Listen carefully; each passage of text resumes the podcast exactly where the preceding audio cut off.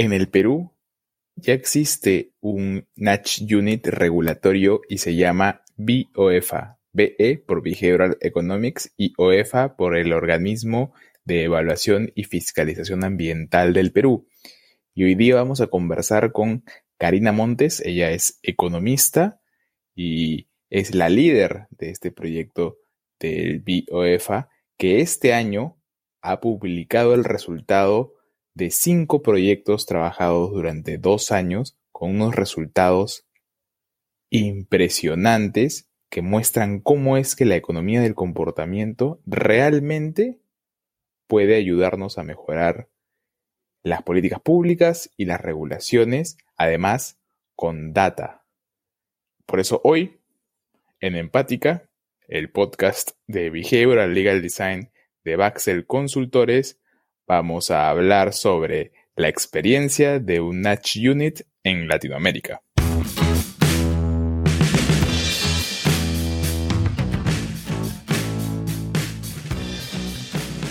¿Cómo están todos? Soy Mario Drago, socio de Baxel Consultores, como siempre, junto a nuestra behavioral legal designer Alejandra Infantes. Hoy día vamos a entrevistar a, ya lo mencioné al principio, a Karina Montes. Ella es miembro del, del OEFA, eh, asesora de la presidencia ejecutiva y la líder de BEOEFA. Y vamos con la entrevista de frente. Muchas gracias por, por, aceptar nuestra, nuestra invitación. Yo hace tiempo que quería conversar contigo en el podcast sobre este tema porque, porque es bien complicado encontrar eh, desde el Estado una iniciativa de innovación este, tan arriesgada, ¿no? O sea, es, difícil a veces innovar en el Estado justamente por ese, por ese temor a, que si sale mal, ¿qué pueden decir? ¿no? Y creo que ustedes han tomado un riesgo y les ha salido bien además, ¿no? Eso, es, lo más, lo más bonito de todo. Este, entonces yo quería eh, con Ale conversar contigo sobre, sobre un poco qué, qué, fue lo que, lo, que, lo que los motivó primero a hacer esto. Más que, más que nada porque me gustaría que esto sirva como una lección para otras entidades públicas, para que también inicien, este tema eh, hacia adentro, un tema de innovación, sin temor a, equivocarse, que, es parte del proceso de innovación, y además apoyados por, por fundamentos científicos y principios del diseño y, del comportamiento que aumentan las probabilidades de, de, tener, de tener éxito, ¿no? Este, yo cuando, cuando, los ayudé a hacer esto y ustedes ya venían, con, venían sabiendo un poco los conceptos, bastante en realidad los conceptos, este, pero cuéntanos un poco ese, ese camino desde tu punto de vista, el equipo, todos los proyectos, todo en 10 claro que sí, claro que sí. Gracias, gracias Alejandra y, gracias Mario por la invitación y, yo muy contenta de, de, contarles un poco cómo empezó esto, porque has dicho una palabra eh, de ciencia y un poco empezó por ahí, ¿no? Por, el uso de la, información. Eh, en OEFA eh, se, se inició desde el año 2016 una colecta de datos muy fuerte, ¿no? Se inició todo un proceso de, de generación de estadísticas, de generación de información. Y cuando uno tiene mucha información, pues puede interpretar mejor algunos comportamientos que van pasando, ¿no?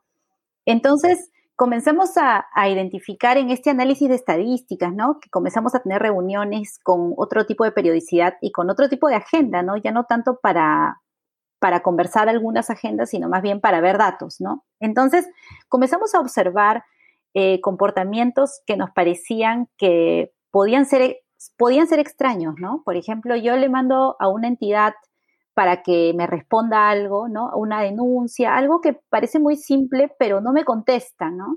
O tengo un incentivo muy fuerte si es que alguien subsana una conducta que es fácilmente subsanable, digamos, y, no lo hace a pesar que sabe que va a tener beneficios. Entonces, al ver esa estadística, al, evidenciar esos problemas que en el comportamiento parecían obvios, decir, ¿cómo, cómo, no, lo voy a, cómo no voy a responder esta carta o cómo no voy a eh, hacer determinada acción si es que voy a ser beneficiado, ¿no? Nos parecía extraño. Y, a raíz de eso comenzamos a investigar justamente, no ser un tema de comportamiento, que no nos estamos expresando bien, que no estamos este, de repente comunicándonos bien, ¿no? El diseño de nuestras comunicaciones estará, estará bien, ¿no? Comenzamos a hacernos esas preguntas, ¿no? ¿Qué es lo que está pasando con esta información que algunos surgen algunos problemas que parecerían obvios de, solución, pero no, no está funcionando, ¿no? Entonces ahí comenzamos a explorar, ¿no? En un equipo chiquito primero a, nivel de la, de la presidencia y eso me parece importante para otras entidades públicas, ¿no? Que el liderazgo se ejerza desde alta dirección para empujar un poco estos temas y perder un poco el miedo que mencionabas, Mario, de, hacer cosas nuevas, ¿no? Ya cuando viene un respaldo desde la misma presidencia, de, en este caso de OEFA, desde de, la misma presidenta de TESI, eh, Tesi Torres, que es la presidenta, ella misma también se compró el, tema y decir, bueno, exploremos este tema de, comportamiento. Nos pusimos a buscar, felizmente información existe ahora con tanto eh, tecnología y acceso a datos, pues encontramos este, que había un espacio ahí que en nuestra hipótesis era esto es, esto es lo más parecido a lo que hemos encontrado, ¿no? Tal vez podemos encontrar solución a estos pequeños problemas que terminan siendo grandes para los administrados o para el mismo EFA eh, a través de, una forma diferente de ver las cosas, ¿no? A través de, estos temas de economía del comportamiento. Así que así empezó, decidimos capacitarnos, eh, conformar un grupo. Eh, primero decidimos ver interés dentro de la institución. OEF es muy grande, tiene más de mil personas, ¿no? Que prestan servicio desde diferentes formas, ¿no? Hay muchos supervisores, gente de campo, hay abogados, ingenieros, biólogos, economistas, sociólogos, hay un sinfín de profesiones que, contribuyen y, nos dimos cuenta que eso también podía ser interesante, simplemente lanzar una convocatoria, vamos a hacer este curso, quién está interesado, vimos los perfiles, se tomó un examen porque para ver si habían personas que tenían conocimiento previo de temas de economía del comportamiento, temas de psicología, neurociencia, ¿no? Que tengan, que, que tengan interés. Así que se eligió un grupo como de 30 personas, eh, justamente nos capacitó el equipo del IMEC de México, ¿no? De, ahí tuvimos la suerte de contar con Emiliano eh, y con Carlo, que, vinieron a Lima, nos hicieron un curso, era otras épocas, épocas no pandémicas, donde podíamos estar en un curso juntos, ¿no? Eh, en ese curso compartimos con todo el equipo, con estas 30 personas que fueron elegidas inicialmente, y, y, abordamos los problemas que ya habíamos encontrado, ¿no? Como les decía, encontramos inicialmente un grupo de problemas que parecían como ilógicos, ¿no? Eh, ¿Por qué no me contestan? ¿Por qué no, por qué no subsanan? ¿Por qué no presentan una carta? Si van a ser beneficiados. Van a ser beneficiados. Yo tengo ahí algunas preguntas y, la primera es, por ejemplo, dices que trabajaste con un equipo multidisciplinario y eso era algo que, me generaba como mucha curiosidad, ¿no? Este, ¿qué, ¿Qué beneficios encuentras en trabajar con un equipo multidisciplinario? Y eh, si tu hipótesis de que tener diferentes perfiles iban a aportar al proyecto finalmente fue la correcta o no. En OEFA en general, una de las características es que en general los equipos son multidisciplinarios, entonces estamos muy acostumbrados, ¿no? Yo soy economista, eh, la presidenta de tesis es abogada, en el equipo de presidencia trabajan ingenieros, sociólogos, entonces en general estamos muy acostumbrados a esta multidisciplinariedad, si es que existe la palabra, y, entonces como que salió muy natural, ¿no? Dado que nosotros somos distintos y nos complementamos, ¿no? Porque cada profesión viene con su propio sesgo, ¿no? Yo pienso que tantos años de formación profesional nos brindan ya un background diferente, ¿no? Como que los abogados piensan a veces de una forma y los economistas de otra y se van complementando. Entonces decidimos simplemente trasladar lo que ya vivíamos en OEFA a este grupo de trabajo que se formó, ¿no? Inicialmente, ojo que este grupo, eh, o sea, no teníamos bien en claro qué iba a pasar, ¿no? decíamos, después del curso vamos a implementar los experimentos, pero ¿y ahora cómo hacemos para que funcione? Porque era gente de todo el OEFA y OEFA es grande, ¿no? Entonces había gente de diferentes áreas, de diferentes especialidades. Entonces ahí sí creo que tuvimos una buena idea, que fue institucionalizarlo, ¿no? No, no creamos un área porque ustedes saben que en el sector público crear un área involucra pues pasar por un montón de informes y demora pues años, eh, sino creamos como un grupo colegiado, un grupo interno, al interno, pero se creó con resolución. Eh, eso fue después que terminó el curso, eh, mucho después, ¿no? Después que terminó el curso y nos quedamos con, con, con, las ideas, pero todavía realmente no había iniciado los experimentos, ¿no? Nos quedamos después del curso eh, con mucha información, con muchas preguntas, pero todavía no estábamos aplicando nada, ¿no? Sí, y, ahí, y, ahí, yo tengo una pregunta. Bueno, en realidad un, comentario con una pregunta.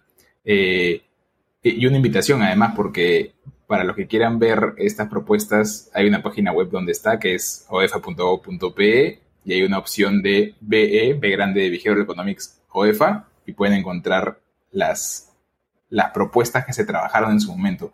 Y aquí viene un comentario, el comentario que quiero hacer, que es, por lo general uno, uno cuando está en una entidad pública o en cualquier lugar, busca que el problema a ser solucionado sea un gran problema, el más importante de todos, este, vinculado al, core de, lo que se hace en la institución.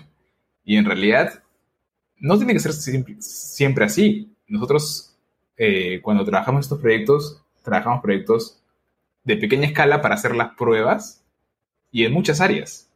Eh, no todo tenía que ver con, fiscalización ambiental, por decirlo de alguna manera, sino, que, sino que con un montón de cosas adicionales. Allí, eh, ¿qué tal si, nos, si hacemos un recorrido por, por, estos, por estos proyectos de, de, forma muy general y de repente tú quieres enfatizar alguno eh, que, más te llamó la atención, de, hecho, de repente el proyecto que, en el que tú estuviste en particular? Este, pero ¿cómo es, que, ¿cómo es que así porque decías al principio, ¿no? Esto es multidisciplinario, eh, multidisciplinario buscamos gente de muchas áreas. Este, ¿Y en qué termina? Termina en un proyecto para la oferta educativa de OEFA, otro proyecto para entidades públicas, otro proyecto para, para eh, fiscalizados, administrados mineros, otro, o sea, muchos tipos de proyectos distintos y todos igual de válidos, ¿no? ¿Cómo, cómo es que funcionó esto? Sí, la, la verdad es que como esto nace de una revisión de estadísticas institucionales, ¿no? En un grupo pequeño, digamos, eh, la verdad es que esa revisión involucraba problemas diferentes, ¿no? No era como tú dices el gran problema de, la institución, ¿no? Eh, sino eran diferentes problemas en diferentes áreas, ¿no? Porque justamente nosotros veníamos de construir estadística en, diferentes eh, oficinas, dependencias de la OEFA. Entonces, como se formaron varios grupos, se formaron inicialmente cinco. y, dentro de cada uno de los grupos habían eh, funcionarios, servidores públicos, ¿no? De la OEFA que trataban, que tenían que ver con el tema, ¿no? Para que tuvieran también el interés, la motivación y, que el impulso sea también, no solamente voy a aprobar estas herramentas, sino también voy a mejorar uno de mis procesos, ¿no? Entonces, eh, por ejemplo, eh, un, un, problema que que podría parecer pues este menor, pero que no lo es, era que OEFA había creado recientemente la Academia de Fiscalización Ambiental, ¿no? que tenía una gran batería de cursos para los funcionarios de la OEFA, al interno de la OEFA, pero la, la tasa de, de, participación, ¿no? Cuando uno invitaba un curso era baja. Entonces era, un, era, era esas preguntas, como les decía al inicio, pero qué raro, ¿quién no va a querer tener un curso para, para mejorar, ¿no? Porque no se, matriculan, ¿no? ¿Qué está pasando? Entonces, ese es uno de los proyectos, por ejemplo, que no tiene nada que ver, podríamos decir, con el core, ¿no? Es, no, no es que no tenga nada que ver, sino que es transversal, ¿no? Igual va a contribuir al fortalecimiento de capacidades y hacer mejor el trabajo de fiscalización ambiental, pero era un tema de capacitación al interior de la OEFA, ¿no? Era para la oferta educativa de la OEFA. Después, otro proyecto que es también transversal es el tema de denuncias ambientales, ¿no? En ese participé yo directamente y el proyecto era que nosotros tenemos una, un proceso de denuncias, ¿no? Las personas pueden venir a OEFA a denunciar si hay residuos, si hay ruido. Eh, entonces, no el OEFA puede recibir, pero no necesariamente el OEFA puede dar atención, porque la competencia, que ustedes saben que en el mundo del sector público esos temas son muy importantes, son temas legales, ¿no? La competencia es de otra entidad distinta al OEFA, ¿no? El OEFA puede fiscalizar gran minería, este procesamiento industrial pesquero, industria, pero no puede eh, fiscalizar, por ejemplo, temas de, que son de competencia municipal o de otra entidad pública distinta a OEFA. Entonces, OEFA viene siendo como un, como un receptor de denuncias, ¿no? Si le compete a OEFA, OEFA procede a, a ver qué está pasando, pero si no, tiene que dar traslado. Y ahí teníamos un grupo de entidades donde la respuesta eh, no se daba, o sea, la, la, respuesta a las denuncias eh, era como, como dicen ahora que te dejan en visto, ¿no? no claro, y siendo entre entidades, de verdad, y siendo entre entidades públicas nos parecía súper raro, nos parecía raro que eso pase, ¿no?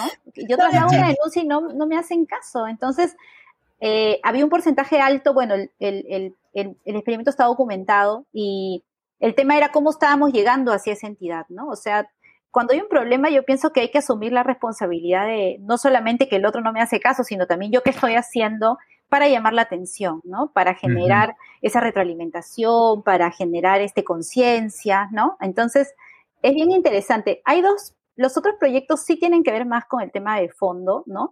Porque uno es la subsanación, cuando alguien, cuando alguien subsana una, una infracción ambiental, tiene muchos beneficios, ¿no? Si la infracción es leve, el caso se archiva, es decir, no va a merecer una sanción.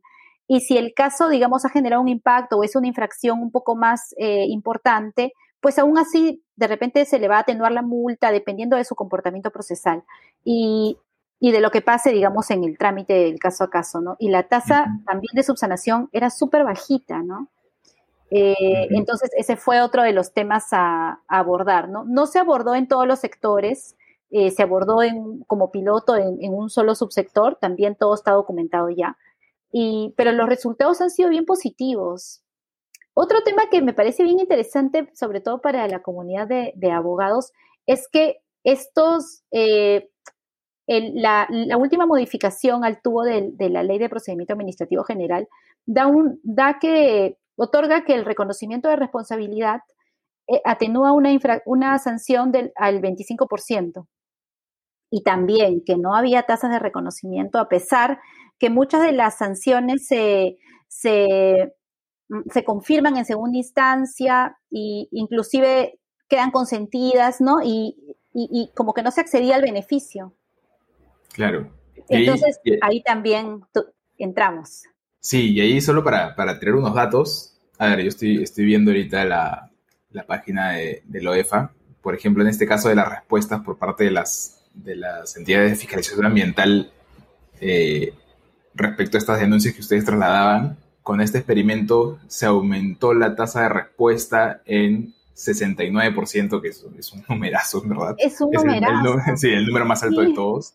Sí, este... ojo que ese tiene acompañado del tiempo. ¿ah? Antes el promedio era más de 70 días que me respondan y bajó a 20 días. Claro, claro. Después tengo, a ver, incremento de subsanaciones en incumplimientos ambientales en el sector minero aumentó 41% ah, en comparación al, grupo de control. Eh, otro tema, aumentó la tasa de revisión de publicidades internas. ¿no? OEFA tiene una oferta educativa interna para sus colaboradores eh, y les manda estas, estos correos internos ¿no? de publicidad diciéndoles inscríbete en el curso de tal cosa, como el curso de, del IMEC, por ejemplo.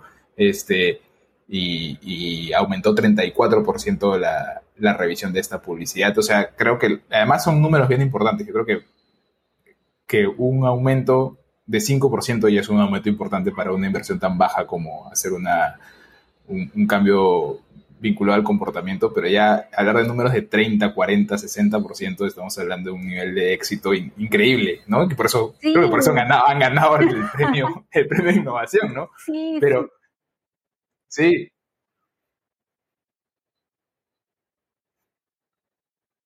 Me, parece que incluso en, el experimento del sector minero han llegado a tener Yo quisiera enfocarme en el, experimento que tú hiciste en particular. Eh, muy, muy a grandes rasgos, ¿no? ¿Cómo, cómo, qué, qué hicieron?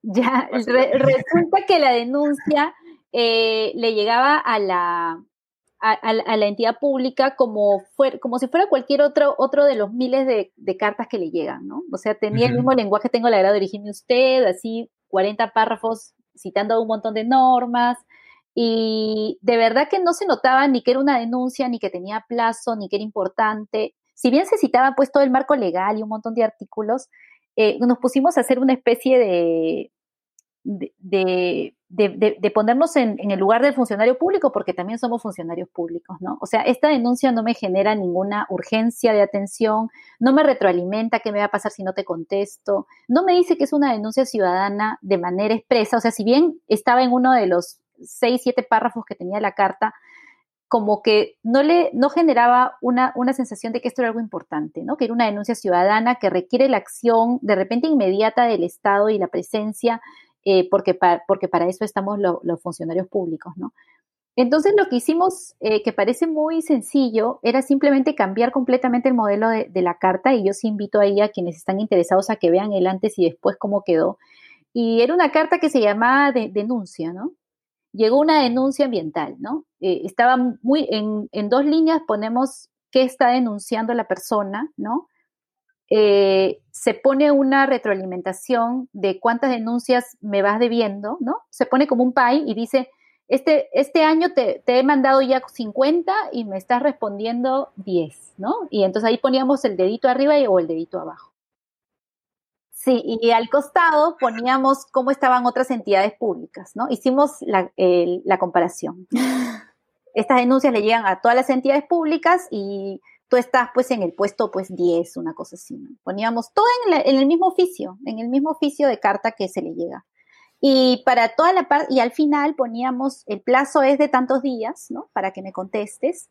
Y y si no contestas, pues esta es la consecuencia, ¿no? Porque hay una consecuencia legal también de, no atender eso. ¿Y, eso tiene una...? Sí, toda la parte legal y todo lo que antes había lo pusimos como anexo atrás. Claro, y esto, eso tiene, tiene un antecedente porque además, eh, recuerdo, el proceso es muy claro, ¿no? Y aquí está la parte científica del tema. No es simplemente hacerlo intuitivamente, sino que implicó hacer una revisión de literatura, eh, hacer la elección de los sesgos que se querían atacar, hacer, crear un grupo control y, un grupo experimental y, comparar, y comparar resultados. Y ahí hay algo interesante porque eh, yo recuerdo que se utilizó mucho el criterio que se usaba para los recibos de luz, de agua en otros países. Eso te ponen las, caritas felices, estás al día, o carita triste, estás, estás, este, estás mal en tu pago.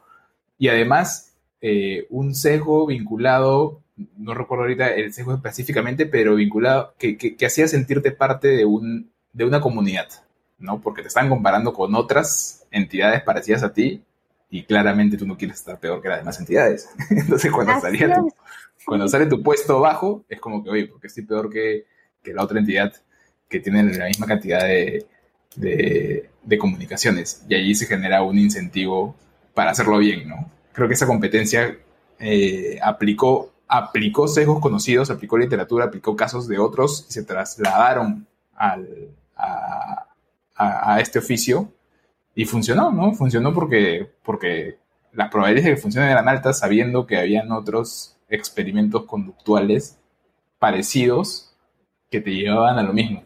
Igual cada caso es un mundo, es un mundo aparte, ¿no? Este, pero sí, eh, me, parece bien interesante eso porque además fue simplemente cambiar un papel de, un, de dos caras, una carta de dos caras. Así es. A mí lo que me parece mucho más interesante es que, o sea, el contenido sigue siendo casi el mismo. Y lo que decía este, Karina hace un, hace un momento, ¿no? Eh, igual se estaba transmitiendo cuál era la consecuencia de no responder esta carta.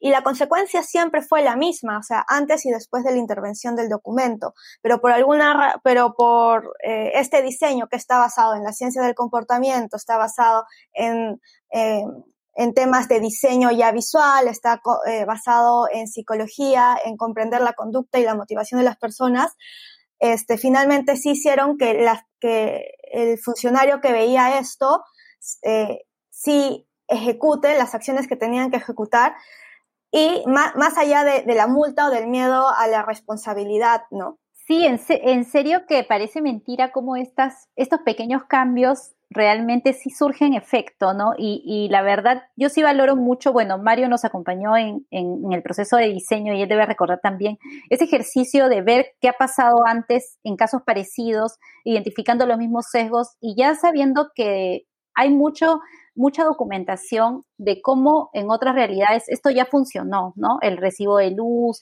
otros casos, entonces uno puede inspirarse y más o menos saber que con alguna medida, con algún grado de éxito, esto va a funcionar, ¿no? Y la verdad es que no costó, realmente es súper efectivo a, bajo costo, ¿no? Porque realmente simplemente es cambiar un papel.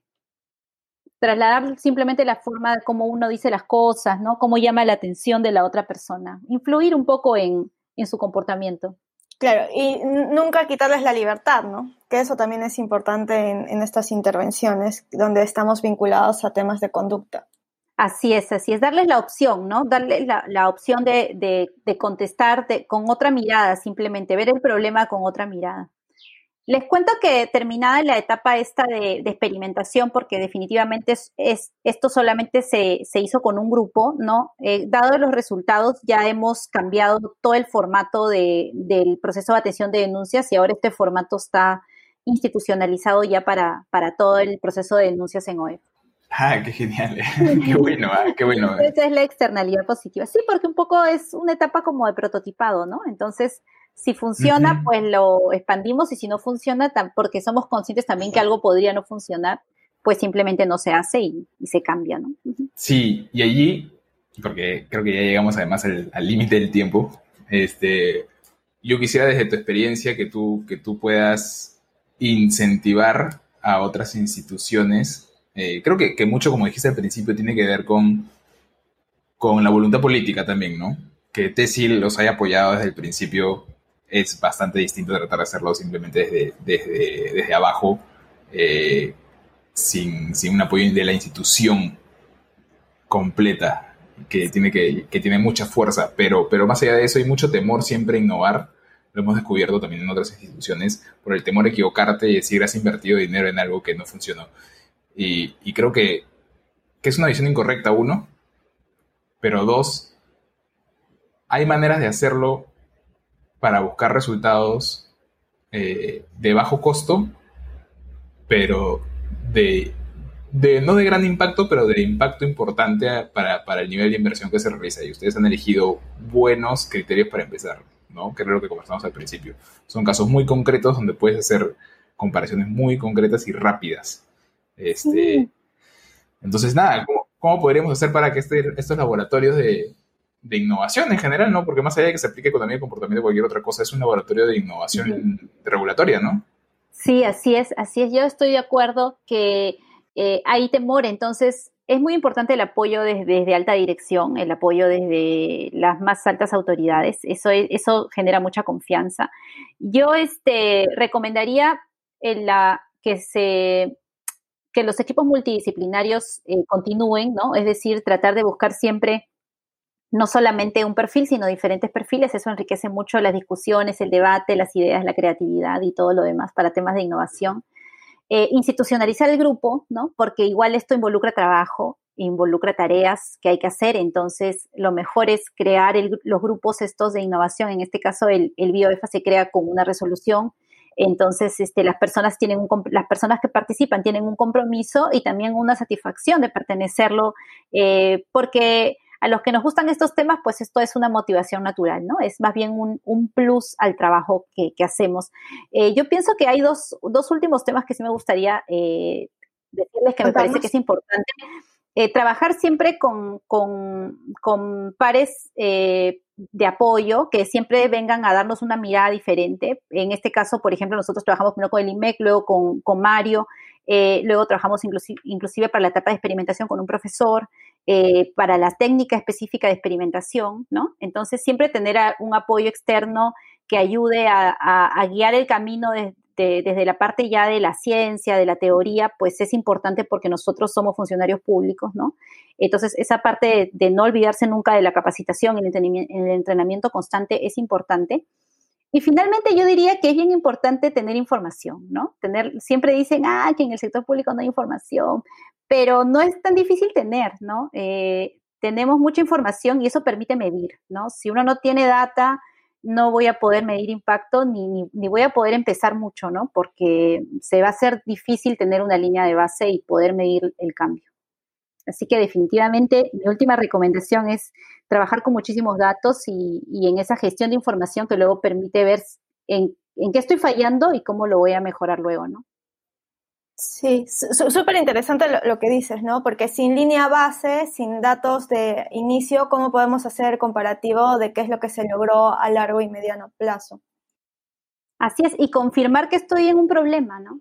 A veces uno tiene como hipótesis, ay, creo que esto no está fallando, pero no es lo mismo tener los datos, eh, el 30% no me contesta o me contesta en 70 días, o el 8% subsana, o el 2% reconoce responsabilidad. O sea, nosotros eh, estábamos listos, teníamos información, ¿no? Que nos permite ver eh, cantidades, nos permite medir magnitud, ¿no? Tiempo. Entonces, eso es importante. Sí, me, me, me parece súper interesante eso, esos, esa conclusión. Felices, felices de haber conversado contigo, Ale. No sé si tú tienes alguna cuestión adicional. No, por mi parte está todo claro. Igual ha sido un gusto conocerte, Karina, este, conocer tu experiencia y lo que más me gusta es como la, emoción que, esto te genera, ¿no? Porque como bien dice Mario, estás, estamos generando un impacto positivo al país, ¿no? No, yo feliz, feliz de compartir con ustedes. Encantada y hasta cuando ustedes quieran. Gracias, Karina. Eso fue todo por hoy en Empática, el podcast de Behavioral Legal Design en español de Baxter Consultores. No olviden que pueden encontrarnos en Buzzsprout, Spotify y Apple Podcast. Nos vemos todos, nos vemos Ale, chao.